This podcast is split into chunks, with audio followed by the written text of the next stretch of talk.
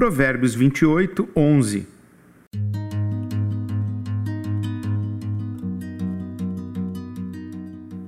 O rico pode se considerar sábio, mas não engana o pobre que tem discernimento. Temos a tendência de acreditar que os ricos são mais inteligentes, competentes e capazes.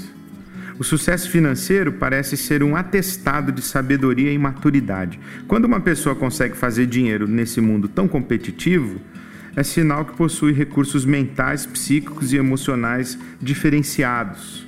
As biografias e autobiografias de ricos geralmente exaltam virtudes como, por exemplo, persistência, capacidade empreendedora, resiliência. A lógica por trás dessas narrativas é que os ricos são ricos porque são melhores que os pobres. Mas a Bíblia Sagrada não enxerga ricos e pobres dessa maneira.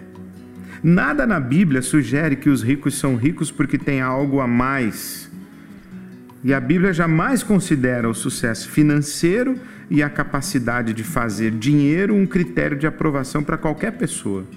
Muito ao contrário, a Bíblia insiste em advertir que os sábios não são identificados pelo seu bolso, suas posses e sua conta bancária.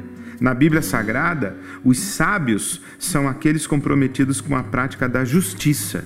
E isso está absolutamente relacionado à defesa dos pobres e dos direitos dos pobres. Os sábios são aqueles que defendem o órfão, a viúva e o estrangeiro.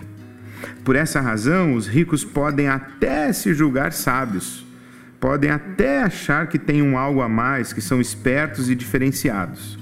Mas Deus não dá um centavo por um rico que engana os pobres.